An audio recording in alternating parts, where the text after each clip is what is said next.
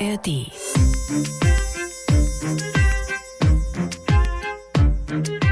So ziemlich jede und jeder hat schon mal Kontakt zu dieser Branche gehabt, sei es an der Clubtür, bei Behörden oder im Stadion. Oder kennt jemanden, der hier arbeitet, denn das Geschäft von Sicherheitsfirmen, das boomt seit einigen Jahren. Das liegt auch an der gestiegenen Zahl von Unterkünften für Geflüchtete. Die Sicherheitsfirmen sollen diese Unterkünfte bewachen und Konflikte deeskalieren. Statt Deeskalation kommt es aber immer wieder zu Übergriffen durch die Security-Mitarbeiter. Über eine Flüchtlingsunterkunft im thüringischen Suhl berichten zum Beispiel mehrere Menschen von rassistischen Beleidigungen und Bedrohungen. Hat die Branche ein Problem mit rechten, gewalttätigen Sicherheitskräften? Darum geht es heute bei MDR Investigativ hinter der Recherche. Das ist der Podcast, in dem wir mit JournalistInnen über ihre Recherchen sprechen. Darüber, was passiert ist, als die Kamera aus war, wie sie an ihre Informationen gekommen sind und über ihre persönliche Sicht auf die Recherche. Ich bin Esther Stephan, ich arbeite für die politischen Magazine des Mitteldeutschen Rundfunks und ich spreche heute mit Tobias Silvan und Marcel Siebmann. Hallo Tobias. Hi, grüß dich, Esther. Und hallo Marcel. Hallo. Ihr habt ja für euren Film, der heißt Rechts- und Gewalttätig, Security ohne Kontrolle, das ist ein Exactly und läuft in der ARD-Mediathek. Dafür habt ihr lange zu einer Unterkunft für Geflüchtete in Suhl recherchiert. In dieser Unterkunft ist es zu Übergriffen von Security-MitarbeiterInnen auf Geflüchtete gekommen. Könnt ihr nochmal zusammenfassen, was da passiert ist? Ja, das ist eine relativ lange Geschichte schon. In Suhl befindet sich die Erstaufnahmeeinrichtung für Flüchtlinge im Freistaat Thüringen. Also es ist eine zentrale Einrichtung, wo die Menschen zuerst hinkommen, wenn sie nach Deutschland kommen und wo sie dann auf ihre nächsten Schritte im Asylverfahren warten. Und da haben wir schon länger zu recherchiert, waren letztes Jahr auch schon mal dort, haben eine Reportage gemacht zu verschiedenen Problemen in der Flüchtlingsunterbringung. Und das Thema damals, das aufgekommen ist, waren die Securities. Da gab es viele Beschwerden. Wir haben die gehört von Leuten, die dort gewohnt haben, von ehemaligen Bewohnern und Bewohnerinnen, aber auch von Beratungsstellen aus verschiedenen Richtungen. Wir sind an dem Thema dran geblieben, haben weiter dazu recherchiert, weil es damals schon Vorwürfe gab gegen einen Mitarbeiter ganz explizit, Benny W., der würde sehr aggressiv auftreten, Leute beleidigen und so weiter. Das war ein Politikum, weil rausgekommen war, dass dieser Security-Mitarbeiter auf Facebook Bilder mit rechtsextremen Symbolen auch gepostet hatte. Und dieses Thema hat uns dann länger beschäftigt. Die Frage, wieso kann so einer in der Flüchtlingsunterkunft arbeiten? Das wurde auch Thema im Thüringer Landtag in Erfurt. Und wir haben dann uns umgehört. Wir wollten wissen, okay, was ist dort los? Was gibt es für Vorwürfe gegen ihn, aber auch gegen andere? Und haben dann da ein bisschen genauer drauf geschaut. Aber auch, und das haben wir uns dann zusammen vorgenommen für diese Recherche, uns anzuschauen, wie gut ist die Security-Branche eigentlich reguliert und kontrolliert? Was gibt es in dieser Branche allgemein auch für Probleme und Herausforderungen? Und was passiert ganz im Konkreten in Suhl in der Erstaufnahmeeinrichtung? Jetzt habe ich vorhin in der Anmoderation schon mal gesagt, dass das eine Branche ist, die boomt und dass dieser Boom auch mit der gestiegenen Zahl von Geflüchteten Unterkunft zusammenhängt, unter anderem. Marcel, kannst du das vielleicht mal ins Verhältnis setzen? Im Film haben wir eine Zahl, die sehr eindrücklich ist, dass sich der Umsatz in zehn Jahren fast verdoppelt hat. Also liegt heute bei knapp über 11 Milliarden Euro im Jahr.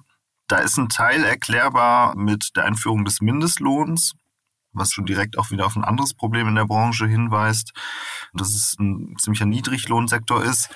Wenn man sich dann aber weitere Zahlen anschaut, sieht man, dass die Branche an sich einfach sehr stark gewachsen ist, dass die Mitarbeiterzahl um 50 Prozent gestiegen ist. Heute bei 270.000 Mitarbeitern liegt und ganz konkrete Unternehmen wie die City Schutz, die das größte ostdeutsche Unternehmen ist und die eben auch diese besagte Erstaufnahmeeinrichtung in Suhl bewachen, die haben 2014 noch einen Gewinn von circa 300.000 Euro gehabt.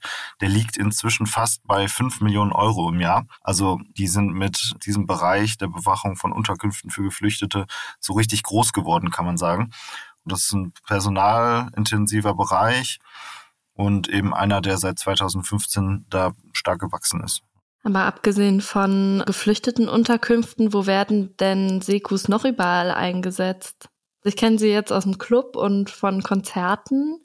Fußball spielt bei euch noch eine Rolle. Was sind denn so typische Einsatzgebiete? Das ist sehr, sehr unterschiedlich. Klassischerweise kennt man das so aus dem Eventbereich, Festivals oder eben Clubs. Was man manchmal nicht so auf dem Schirm hat, ist, dass es auch viel Sicherheitspersonal an der Pforte staatlicher Institutionen gibt. Seien es irgendwelche Ministerien, Behörden, Gerichte, aber eben auch Polizeistationen und das sind dann auch Bereiche, die interessant sind, weil ich ja beispielsweise einen Personalausweis vorlegen muss. Manche Polizeistationen von privaten Sicherheitsleuten auch mit Schusswaffen bewacht werden. Andere Bereiche sind auch noch, dass in manchen Städten darüber diskutiert wird, dass von Kaufhäusern oder ganzen Einkaufsmeilen so Stadtbestreifungen organisiert werden oder in manchen Parks gibt es auch oder auch von Wohnungsunternehmen Sicherheitsfirmen angestellt werden, um in dem Block, wo das Unternehmen dann viele Wohnungen besitzt oder viele Häuser, dort nach dem Rechten zu schauen. Also es ist so sehr vielfältig, wo das Sicherheitspersonal eingesetzt wird. Das habe ich auch gerade gedacht. Also wirklich eigentlich überall könnte man auf Securities treffen. Wie wird man denn eigentlich Security-Mitarbeiterin? Also gibt es da eine ganz formelle Ausbildung? Tatsächlich ist der Einstieg in den Beruf recht niedrigschwellig.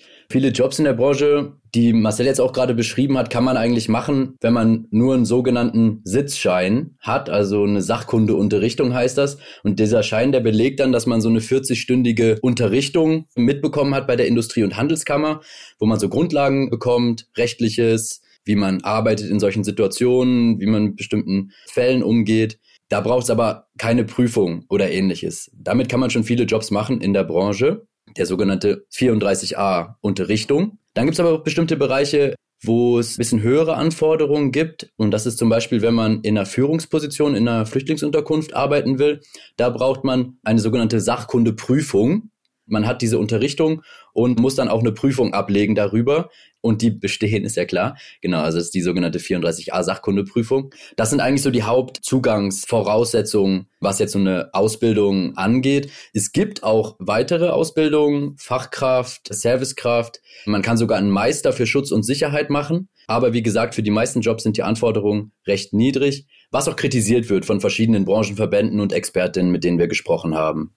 Marcel hat eben schon gesagt, manchmal sitzen Leute, die in der Security für eine Polizeiwache zum Beispiel sind sogar mit Waffen da. Die haben aber ja auf jeden Fall eine totale Macht, ne? Selbst wenn sie jetzt nur an der Clubtür erstmal die Leute kontrollieren. Kann das jede und jeder werden? Weil wenn ich jetzt zum Beispiel Polizistin werden möchte, dann muss ich ja eine ganze Menge Voraussetzungen erfüllen und Vorgaben erfüllen. Du hast gerade gesagt, Tobi, bei Sekus zum Teil reicht eine Woche, 40 Stunden Ausbildung, zum Teil sogar ohne Prüfung. Gibt es da irgendwelche Vorgaben noch, wer das machen kann? Also ganz klar, wenn jemand mit einer Waffe irgendwo sitzt, dann gibt es höhere Anforderungen daran. Man braucht natürlich mehr als eine 40-stündige Unterrichtung, wenn man irgendwo mit einer Pistole sitzt.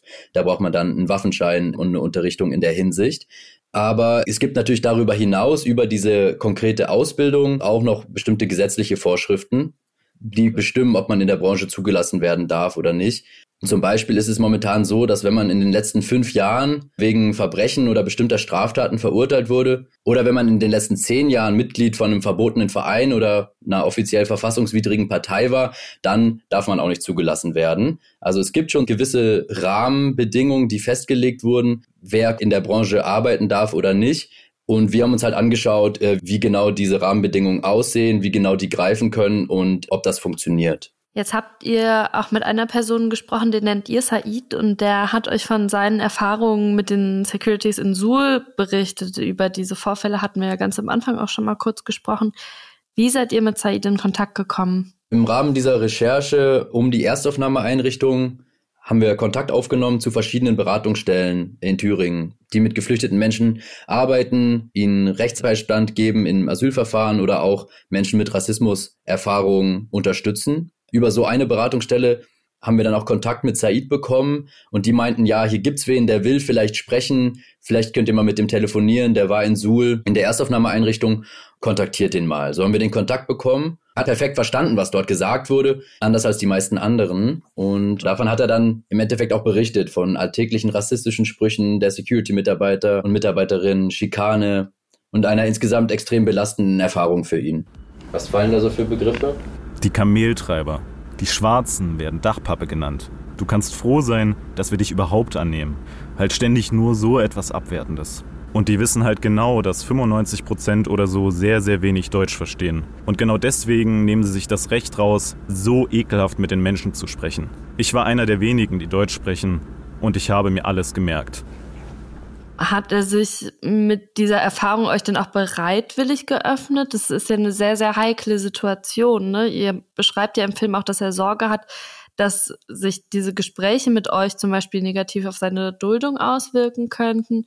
Aber das sind ja auch einfach sehr sensible Sachen, über die ihr da gesprochen habt. Wenn du sagst, er ist zum Beispiel auch in Deutschland aufgewachsen und hat aufgrund von Umständen noch keinen deutschen Pass. Ja, ich muss sagen, das ist wirklich eine allgemeine Erfahrung, die ich mache, wenn ich zum Thema Asyl oder Erstaufnahmeeinrichtungen recherchiere, dass es wirklich häufig extrem schwierig ist, das Vertrauen der Menschen zu gewinnen oder einen guten Modus zu finden, mit Menschen zu arbeiten. Und bei Said war das auch so. Deshalb haben wir sehr genau besprochen, welche Sorgen hast du, was brauchst du, um dich mit mir zu treffen, wie soll man dich erkennen oder auch nicht erkennen dürfen. Dann ähm, bin ich da hingefahren, wo er heute wohnt. Wir haben uns in so einem Hotelzimmer getroffen. Ich war mit Kameramann unterwegs. Wir haben versucht, da so einen möglichst sicheren Rahmen, so einen möglichst anonymen Rahmen zu schaffen und haben dann mit ihm besprochen, dass wir sein Gesicht unkenntlich machen, seine Stimme nachsprechen und auch seinen Namen ändern. Das war ein ganz schöner Prozess, muss ich sagen. Und wir haben immer zwischendurch telefoniert, geschrieben, uns versucht irgendwie abzusprechen. Und das ist in meiner Erfahrung auch wirklich kein Einzelfall, sondern das hat sich wirklich durch diese Recherche gezogen. Und das hat verschiedene Gründe, meiner Meinung nach. Weil erstens sind Leute, die im Asylverfahren sind oder ohne sicheren Aufenthaltstitel in Deutschland sind, oft allgemein einfach unsicher, wollen nichts falsch machen, auf keinen Fall irgendwie Stress mit irgendwelchen Behörden haben oder irgendwo auch nur auftauchen, das ist echt eine Herausforderung. Und manchmal gibt es da schon die Sorge, ja, was, wenn mein Sachbearbeiter beim Bundesamt für Migration jetzt das sieht, dass ich hier im Fernsehen was erzähle und es nicht gut finde, wie ich über meine Erfahrungen berichte. Vielleicht kann das ja sogar schon jetzt negative Auswirkungen haben auf mein Asylverfahren oder so. Oder wenn ich zur Polizei gehe, dort aussage über irgendwas, was mir passiert ist oder auch nur als Zeugin auftrete, vielleicht kann das ja schon negative Auswirkungen haben, weil dann habe ich dann schon eine Akte bei der Polizei. Also es gibt ganz viel diese Unsicherheit, weil Leute in so einer prekären Situation sind. Und ich habe in dem Rahmen der Recherche mit vielen weiteren Menschen gesprochen, die auch in Suhl gelebt haben. Fast niemand wollte mit Gesicht oder Namen dann tatsächlich im Fernsehen auftauchen. Bei Said haben wir ihn so anonymisiert und ähm, das war so ein bisschen der Prozess, den wir mit dieser Quelle hatten. In diesem Kontext dieser geflüchteten Unterkunft Suhl fällt immer wieder der Name Benny W. Über den hast du auch ganz am Anfang, Tobi, schon mal ganz kurz gesprochen. Könnt ihr noch mal sagen, wer das eigentlich ist, was ihm vorgeworfen wird? Benny W. ist ein Mitarbeiter der Firma Cityschutz, die in der EAE Suhl als Dienstleister für die Sicherheit zuständig sind. Benny W. hat so eine gewisse Öffentlichkeit bekommen wegen einem Video, das Ende 2021 öffentlich wurde, da gibt es so eine Szene an der Eingangspforte der Erstaufnahmeeinrichtung, die so eine Auseinandersetzung zeigt zwischen ihm und einer Gruppe von Migranten, Migrantinnen, die vorm Tor stehen. Und Teile von dem Video haben wir auch in unserer Reportage. Kann man also gerne da nochmal nachschauen. Da hört man Benny W., wie er schreit, ich schraub dir den Schädel runter, willkommen in Deutschland, du Arschloch. Willkommen in Deutschland, Arschloch! Wanna hit me? Komm her, Komm, komm, hit me! Komm, ich schraub dir den Schädel runter!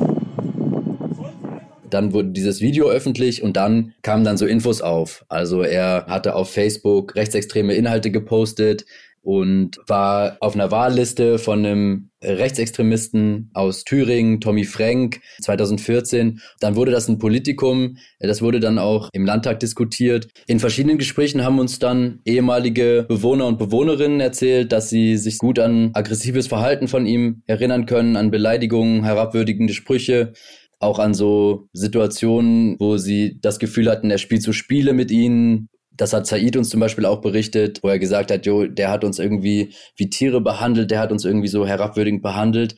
Tatsächlich einige Leute, mit denen wir gesprochen haben, konnten sich sehr gut an Benny W. erinnern, aber auch nicht nur an ihn, sondern auch an einige seiner Kolleginnen. Ihr habt auch mit ehemaligen Kollegen von Benny W. gesprochen. Was haben die für einen Eindruck auf euch gemacht, Marcel? Ähm, wir haben uns in der Recherche da so ein bisschen aufgeteilt und ich habe dann irgendwann einen Kontakt bekommen zu ehemaligen Mitarbeitern, die uns vieles von dem, was uns vorher auch erzählt wurde, bestätigen konnten. und auch nochmal ja so ein bisschen plastischer gemacht haben mit ganz konkreten Geschichten. Also beispielsweise über Benny W. uns erzählt haben, dass der seinen ersten Arbeitstag angetreten ist mit einem Koffer, in dem er Gegenstände hatte, die für die Arbeit als Sicherheitsperson in so einem Ort überhaupt gar nicht erlaubt seien. So hat uns das der ehemalige Kollege erzählt. Da waren dann Schlagstöcke, Handschellen und verschiedene Sachen drin mit der Aussage, na, wenn ich jetzt hier in so einem Ort mit den ganzen Asylanten zusammenarbeite, dann brauche ich ja sowas. Der ist dann wohl nach Hause geschickt worden oder ihm wurde gesagt, dass er diesen Koffer zu Hause lassen soll. Und es gibt dann noch verschiedene andere Geschichten, wo beschrieben wurde, wie er sehr schnell Gewalt angewandt hat, um Menschen auf den Boden zu bringen, was von ehemaligen Kollegen als unverhältnismäßig wahrgenommen wurde. Und dass jetzt Schimpfwörter regelmäßig gefallen sind, das fanden die gar nicht mehr besonders zu erwähnen, dass Menschen als Kanacken bezeichnet wurden oder auch beschimpft wurden, wenn es mal eine Diskussion gab, dass die Leute froh sein sollen, dass sie überhaupt hier aufgenommen werden. Dem wurde kaum noch eine Bedeutung zugemessen. Das war ganz klar für die ehemaligen Kollegen, weil das auch so üblich war und eben auch nicht nur von Benny W., sondern auch von weiteren Kollegen so gemacht wurde. Ich fand es interessant, dass die beiden die man im Film sieht, auch anonym auftreten. Warum war das so? Ich kann leider nicht alles transparent machen, weshalb diese Mitarbeiter unerkannt bleiben wollten, weil das dann wiederum zu viel über deren Hintergrund erzählen würde. Die hatten auf jeden Fall große Angst. Also das ist ja auch aus den Tönen deutlich geworden, die wir im Film haben, dass da massiv mit, ja, auch unter Drucksätzen gearbeitet wurde. Es gab, so erzählen uns das unabhängige Quellen voneinander, eine Gruppe. Es gab eben nicht nur diesen Benny W., sondern eine Gruppe von Menschen, die immer wieder durch rassistisches Verhalten, aber auch übermäßige Anwendung von Gewalt aufgefallen sind, was bei den Mitarbeitern teilweise sehr angestoßen ist. Also weil sie es nicht gut fanden, dass so mit den Menschen umgegangen wird, aber auch weil sie selber Angst hatten, dass Situationen dadurch eskalieren können. Und die hatten aber teilweise so viel Angst, das dann zu melden oder zum Thema zu machen, weil die wiederum auch von denen unter Druck gesetzt wurden. Das ist ein Teil der Antwort, dass es einfach immer noch Angst gibt. Man wollte diese Zeit dann auch hinter sich lassen und dass das dann wieder irgendwie eine Rolle spielt oder, oder Probleme kriegt. Und das andere ist, glaube ich, eine grundsätzliche Angst, dass es vielleicht auch der neue Arbeitgeber nicht gut findet, wenn da jetzt über einen ehemaligen Arbeitgeber schlecht gesprochen wird und ja, man sich damit beruflich irgendwas auch verbaut. Ihr trefft Benny W. im Film, das sieht man auch. Ihr trefft ihn da vor der Unterkunft in Suhl. Offensichtlich arbeitet er dann noch. Er will aber nicht mit euch sprechen. Habt ihr jetzt nach der Veröffentlichung mitbekommen, wie er auf diesen Film reagiert? Bisher noch nicht, nee. Wir haben ihm eine E-Mail-Adresse gegeben, dass er sich melden kann, auch über seine Firma angefragt, ob er nicht mit uns sprechen will. Aber bisher kam da noch nichts zurück.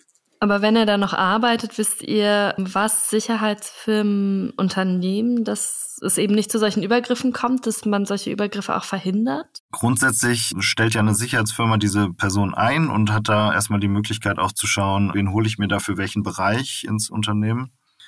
Uns wurde jetzt vom Branchenverband, der größere Unternehmen vertritt, aber gesagt, dass ja dafür eigentlich das Bewacherregister zuständig ist, was wir auch im Film relativ ausführlich thematisieren. Darüber sprechen wir gleich auch nochmal, ja. Genau, und so grundsätzlich hätten Unternehmen natürlich die Möglichkeit zu schauen, welche interkulturellen Kompetenzen bringt eine Person mit, die jetzt in der Unterkunft für Geflüchtete eingesetzt wird und was dann die Möglichkeiten sind, wenn eine Person auffällig geworden ist und es eben vorher nicht aufgefallen ist, ist natürlich die Möglichkeit, Menschen woanders einzusetzen.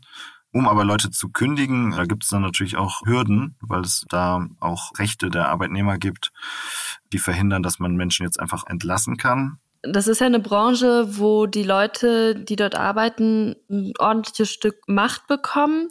Ist es auch eine Branche, wo es vielleicht auch deshalb, wäre das für mich jetzt persönlich naheliegend, auch schon Hang zur Gewalt gibt? Oder kann man das so pauschal nicht sagen? Also es ist super schwierig zu sagen, wie weit ist jetzt Gewalt in der Branche in der Fläche vertreten oder wie rechts ist diese Branche weil es dazu keine Statistiken gibt. Das ist dann ja auch der Versuch gewesen, in dieser Doku uns dem anzunähern, ähm, Zahlen zu erfragen. Aber es gibt eine Zahl von Fällen, von denen wir wissen, wo es Übergriffe in Unterkünften für Geflüchtete gab oder auch in anderen Bereichen Dinge passiert sind. Aber was man umgedreht sagen kann, ist, dass natürlich das ein Bereich ist, in dem in bestimmten Fällen dann Gewalt angewandt wird. Die rechtlichen Grundlagen dafür sind auch relativ schwammig, weil es keine besonderen Befugnisse gibt, die das Security-Personal da hat. Aber dadurch, dass man eben diese ausgesprochene Machtposition hat, darüber entscheidet, wer kommt hier rein oder auch eingreifen muss, wenn es Konflikte gibt, ist es umgekehrt so wichtig, dass es eben Menschen sind, die einen ruhigen Puls haben, die in angespannten Situationen auch ruhig bleiben und ähm, Konflikte lösen können und nicht befeuern. Wie ist denn das mit rechtem Gedankengut? Kommt es häufig vor in der Branche? Ja, in unseren Recherchen sind wir darauf gestoßen, dass es dazu eigentlich überhaupt keine Zahlen gibt. Es gibt natürlich immer wieder Recherchen, Medienberichte, die auftauchen, dass zum Beispiel rauskommt, okay, auf dem CSD in Berlin, auf dem Christopher Street Day, hat ein Rechtsextremist als Sicherheitsmann gearbeitet oder in bestimmten Städten. Es gab Recherchen zu Cottbus zum Beispiel. Dort gibt es Rechtsextreme in Sicherheitsfirmen, die dort die Branche dominieren, aber richtige Zahlen gibt es dazu eigentlich nicht. Und ja, das war auch ein bisschen ein Anstoß für den Teil unserer Recherche. Genau, in bestimmten Städten wir waren jetzt beispielsweise ja in Chemnitz unterwegs. Da wurde uns von einem Insider, der schon lange in der Sicherheitsbranche tätig ist und der auch schon in verschiedensten Unternehmen gearbeitet hat, erzählt, dass es eigentlich kaum Unternehmen gäbe, die nicht rechtsoffen bis rechtsextrem seien und da so ein sehr dunkles Bild gemalt hat. Aber auch das ist schwer jetzt an Zahlen festzumachen. Es gibt da sicherlich so immer wieder Brennpunkte, so wie Tobi das auch gerade gesagt hat, mit Städten, wo das ausgeprägter ist, aber eben schwierig so ganz festzumachen. Wir haben das dann auch versucht, mit einer Erhebung herauszufinden, was gibt es an Erkenntnissen über Rechtsextremismus in dem Bereich und da versucht eine erste Annäherung zu machen. Was wissen eigentlich die Behörden, was weiß der Staat darüber, wie verbreitet das Phänomen in dem Bereich ist. Genau, also ihr erzählt in dem Film, dass es seit 2019 dieses Bewacherregister gibt. Dieser Name fiel gerade auch schon ein paar Mal. Vielleicht könnt ihr einfach nochmal sagen, was das genau ist. Also erstmal ist das Bewacherregister jetzt eigentlich nur ein Tool, das Kommunen nutzen, um Anfragen von Unternehmen zu bearbeiten, die jetzt MitarbeiterInnen für die Arbeit in der Sicherheitsbranche anmelden wollen. Dafür brauchen die die Anerkennung einer Zuverlässigkeit, worüber das Ordnungsamt entscheidet. Der Staat hat nämlich irgendwann erkannt, dass es eine gewisse Kontrolle braucht, gerade wenn ja so viele Personen jetzt in der privaten Sicherheitsbranche arbeiten, die dann Aufträge von staatlichen Institutionen umsetzen. Es gab ein paar Vorfälle von Machtmissbrauch, Gewalt in Unterkünften für Geflüchtete. Da gab es verschiedene Gründe, die dann dafür Anlass waren, eben dieses Bewacherregister einzuführen. Und wenn jetzt dieser besagte Antrag gestellt wird, ein Mitarbeiter eine Zuverlässigkeit bekommen soll, wird dann geschaut, ob dieser Mitarbeiter die Voraussetzungen erfüllt, so eine Zuverlässigkeit zu bekommen. Das spielt mit rein, ob der Vorstrafen hat und beim Einsatz in bestimmten Bereichen eben auch, ob dem Verfassungsschutz Informationen vorliegen über einen extremistischen Hintergrund.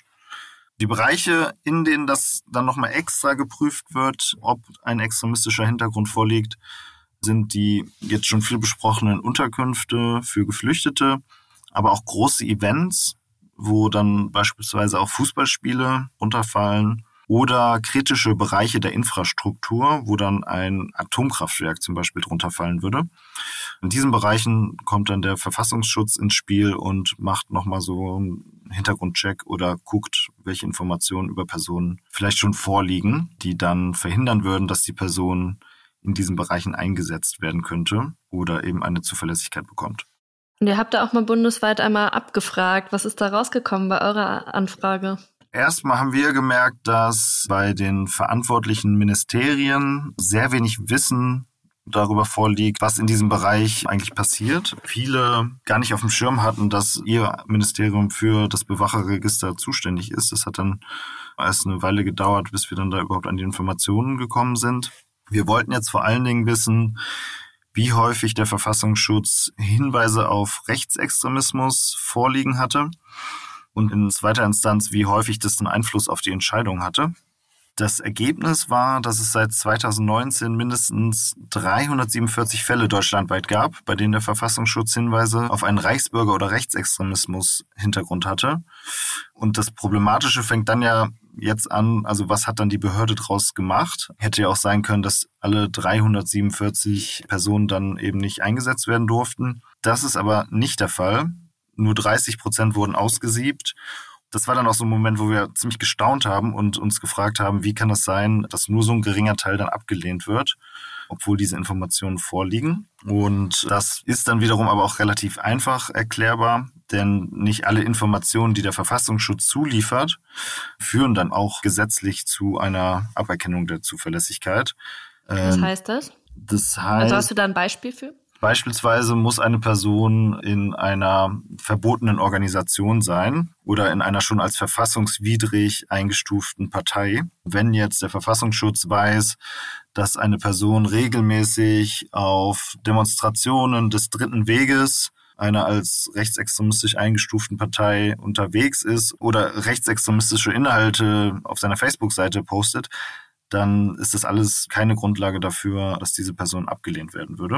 Und da gibt es sehr enge Vorgaben. Und zudem spielt dann auch die Zeit noch eine Rolle, dass viele Sachen dann begrenzt sind, beispielsweise nur fünf Jahre zurück eine Auswirkung haben. Wenn ich jetzt vor sechs Jahren Mitglied in einer verbotenen Organisation war, dann hätte das auch wieder keinen Einfluss. Vielleicht kann ich da kurz einhaken, weil parallel zu dieser deutschlandweiten Recherche lief ja auch unsere Recherche zu der Erstaufnahmeeinrichtung in Suhl und zu Benny W. Und tatsächlich scheint das dort auch genau der Fall gewesen zu sein. Wir haben dann dort Anfragen gestellt, haben versucht quasi rauszufinden, okay, dem Verfassungsschutz lagen offensichtlich Informationen über Benny W. vor. Die haben die dann auch diese Informationen an die zuständige Behörde weitergeleitet, die verantwortlich ist, dafür zu sagen, okay, der ist jetzt zuverlässig oder nicht. Und dann haben wir die Behörde gefragt, okay, wie sieht's denn aus? Was waren das für Infos und wieso hat er diese Zuverlässigkeit trotzdem bekommen?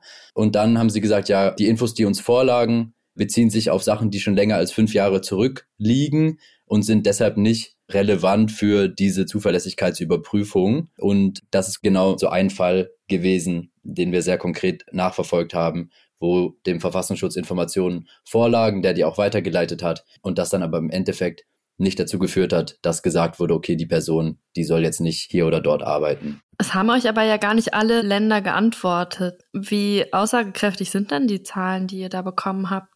Was die geringe Zahl der Ablehnungen angeht, trotz dieser Infos des Verfassungsschutzes, waren das für uns sehr spannende und erkenntnisreiche Ergebnisse. Ich kann es auch noch mal an einem Beispiel eines Bundeslandes festmachen, beispielsweise Sachsen. Da waren das 139 Mitarbeiter, bei denen Informationen vorlagen, von denen dann 33 nur abgelehnt wurden. Also da können wir auch mit der geringen Anzahl von Bundesländern, die uns da geantwortet haben, schon so eine Idee davon bekommen, welcher Anteil wird denn dann im Anschluss auch abgelehnt oder wie hoch ist der Anteil von Menschen mit einem rechtsextremistischen Hintergrund, die dann trotzdem in diesen sensiblen Bereichen arbeiten dürfen. Was die Dimension extrem rechter Mitarbeiter in der Sicherheitsbranche angeht, da glauben wir aber, dass die Zahl sehr, sehr bedingt aussagekräftig ist. Also ich hatte es ja gesagt, das sind 347 Mitarbeiter, bei denen der Verfassungsschutz Bedenken seit 2019 deutschlandweit angemeldet hatte. Aber es gibt jetzt eine lange Liste von Punkten, die darauf hinweisen, dass die Zahl eigentlich viel höher sein müsste. Also erstmal kommt der Verfassungsschutz ja überhaupt nur ins Spiel in diesen als sensibel definierten Bereichen. Das ist auch eng gefasst. Also es gibt Bereiche, wo man sich fragt, warum findet da keine Überprüfung statt.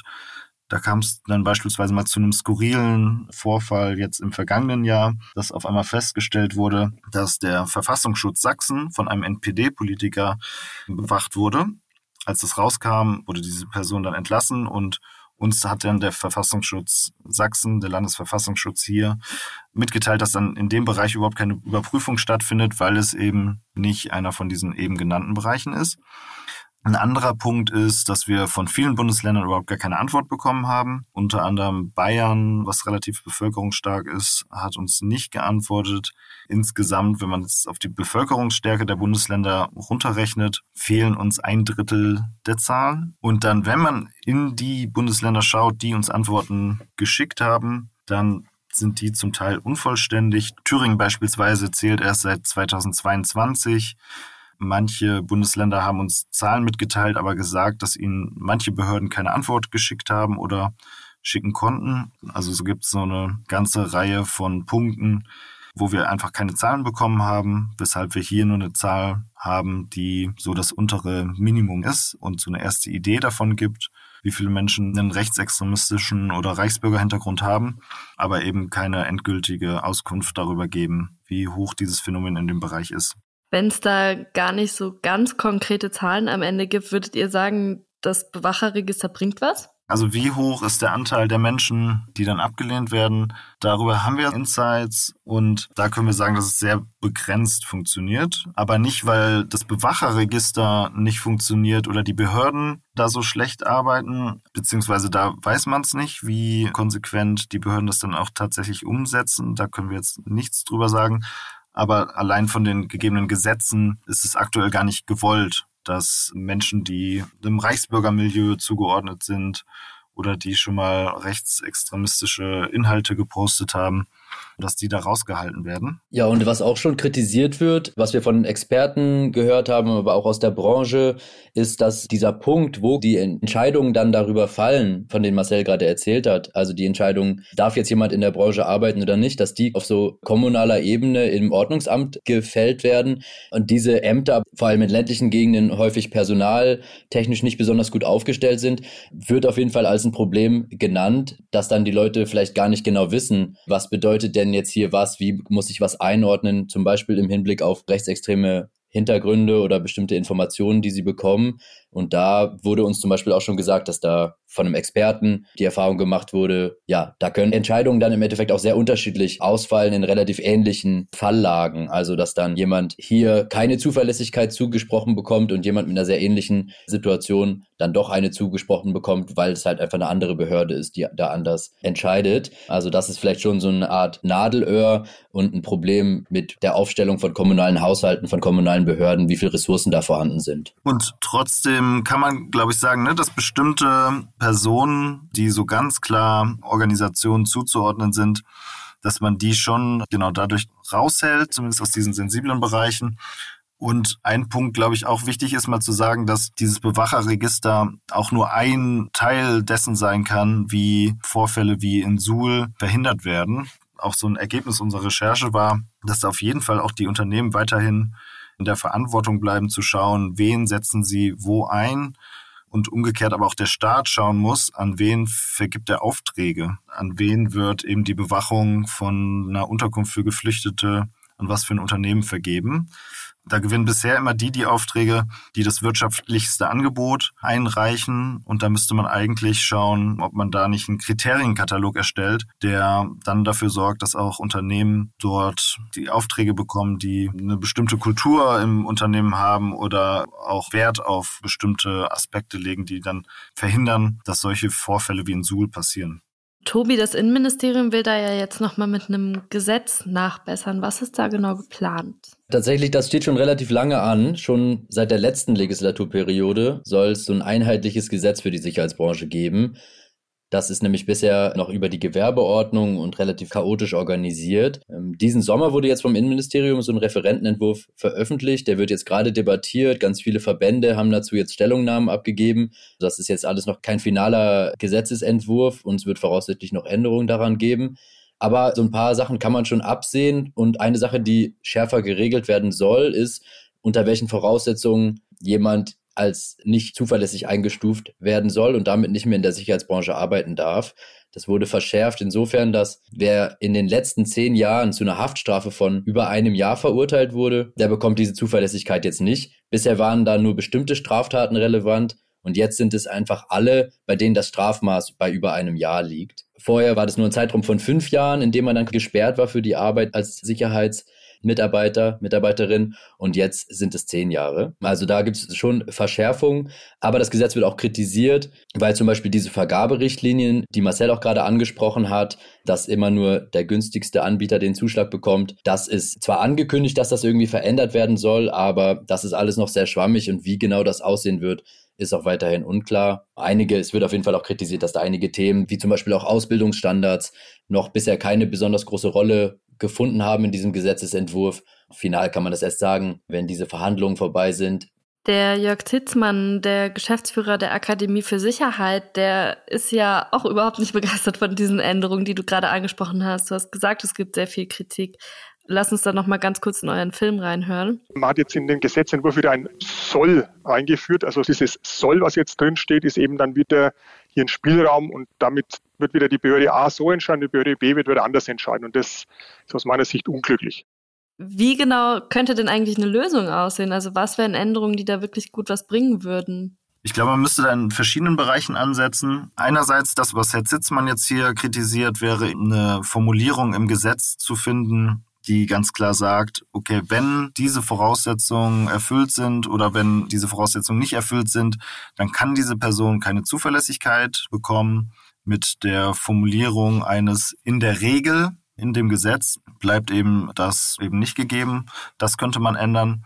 Es gibt aber auch viele andere Punkte, in denen man Veränderungen vornehmen könnte, beispielsweise im kommunalen Bereich mehr Mitarbeiter für die Sicherheitsbranche abzustellen. Das würde dann ermöglichen, dass man auch mehr kontrolliert in dem Bereich, weil es ist ja das eine, dass es dieses Bewacherregister gibt und dass jedes Unternehmen jetzt auch seine Mitarbeiter in das Bewacherregister eintragen muss. Wenn das aber nicht passiert, ist die Wahrscheinlichkeit relativ hoch, dass es gar nicht rauskommt, weil es eben so wenig Kontrollen gibt. möglicherweise kommt erstmal einfach gar nicht raus, dass in einem Unternehmen Menschen ohne Zuverlässigkeit arbeiten, weil das Ordnungsamt da gar nicht so einen großen Fokus hat, das dann auch zu kontrollieren. Andere Punkte sind schon von Tobi angesprochen worden. Da könnte man sich strengere oder andere Regeln dafür geben, welche Aufträge vergeben werden. Also gibt es eigentlich so eine ganze Palette von Möglichkeiten und auch verschiedenen Zuständigkeitsbereichen auf Bundes-, kommunaler oder auch Landesebene, wo man sich diesem Thema annehmen könnte. Unser Eindruck war aber auch, dass das ein Thema ist, was jetzt nicht mit allerhöchster Priorität in allen diesen Verantwortungsbereichen behandelt wird. Lass uns noch mal zum Schluss in die Security-Branche reinschauen. Was ist in euren Gesprächen vielleicht hängen geblieben? Also was haben die Leute aus der Security-Branche euch erzählt, was sich aus deren Perspektive vielleicht auch verbessern sollte? Tatsächlich ist es ganz spannend, weil wir für den Film jetzt in der Recherche mit Menschen in der Sicherheitsbranche gesprochen haben, aber sich jetzt auch nach der Veröffentlichung in den Kommentaren auf YouTube auch so eine Debatte entspinnt. Und da werden verschiedene Sachen, verschiedene Erfahrungen geteilt, auch von Menschen, die in der Branche gearbeitet haben. Und ein Thema, das da natürlich immer wieder aufkommt und was auch sich einfach durch die Branche zieht, was Marcel auch schon erwähnt hat, sind die Arbeitsbedingungen. Das ist ein Niedriglohnsektor. Das ist auch was, was in Suhl natürlich eine Rolle spielt. Das sind lange Schichten, Tagschichten, Nachtschichten. Ja, das ist durchaus auch ein sehr herausfordernder Job. Kann auch sogar ein gefährlicher Job sein in einem Ort wie einer Erstaufnahmeeinrichtung. Über 1000 Leute auf engem Raum. Teilweise sind die Leute traumatisiert, frustriert, sprechen zig verschiedene Sprachen, haben irgendwie Sorge. Ähm, da kann es durchaus auch Streits geben zwischen den Leuten und den Securities. Da muss man vielleicht dazwischen gehen. Das ist auf jeden Fall ein herausfordernder Job. Und da stellt sich natürlich auch die Frage, ob das angemessen vergütet wird. Tariflohn in der Sicherheitsbranche liegt in Thüringen für Flüchtlingsunterkünfte bei 13 Euro pro Stunde, also ganz knapp über dem Mindestlohn. Häufig lohnt es sich auch für Mitarbeiter, Mitarbeiterinnen nicht, haben wir so gehört, sich fortzubilden oder sich besser auszubilden, weil sie gar nicht dementsprechend bezahlt würden. Und das ist natürlich wieder verbunden mit den Vergaberichtlinien, weil in Thüringen, in Suhl der günstigste Anbieter, die günstigste Firma den Zuschlag bekommt und die zahlen dann natürlich auch ihren Angestellten nicht so viel mehr. Tobias Silvan und Marcel Siegmann, ich danke euch, dass ihr euch die Zeit genommen habt. Vielen lieben Dank, dir auch. Danke.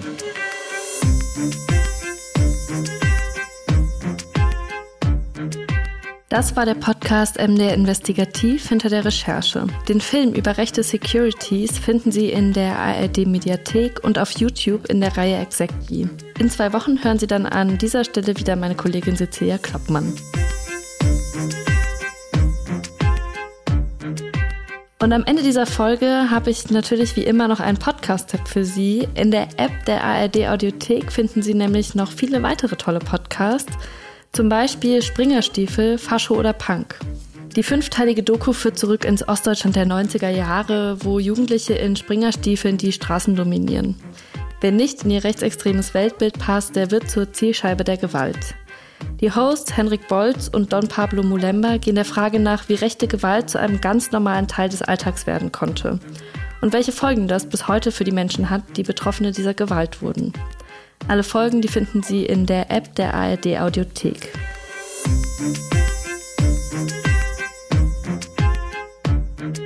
Und wenn Ihnen MDR Investigativ hinter der Recherche gefällt, dann können Sie uns einfach in der ARD Audiothek, bei Spotify, Deezer oder Apple Podcast folgen. Da können Sie dann auch eine Bewertung dalassen in Form von Sternen oder Kommentaren. Und das würde dazu beitragen, dass noch mehr Menschen diesen Podcast finden. Ich bin dann wieder in einem Monat hier zu hören. Machen Sie es bis dahin gut. thank you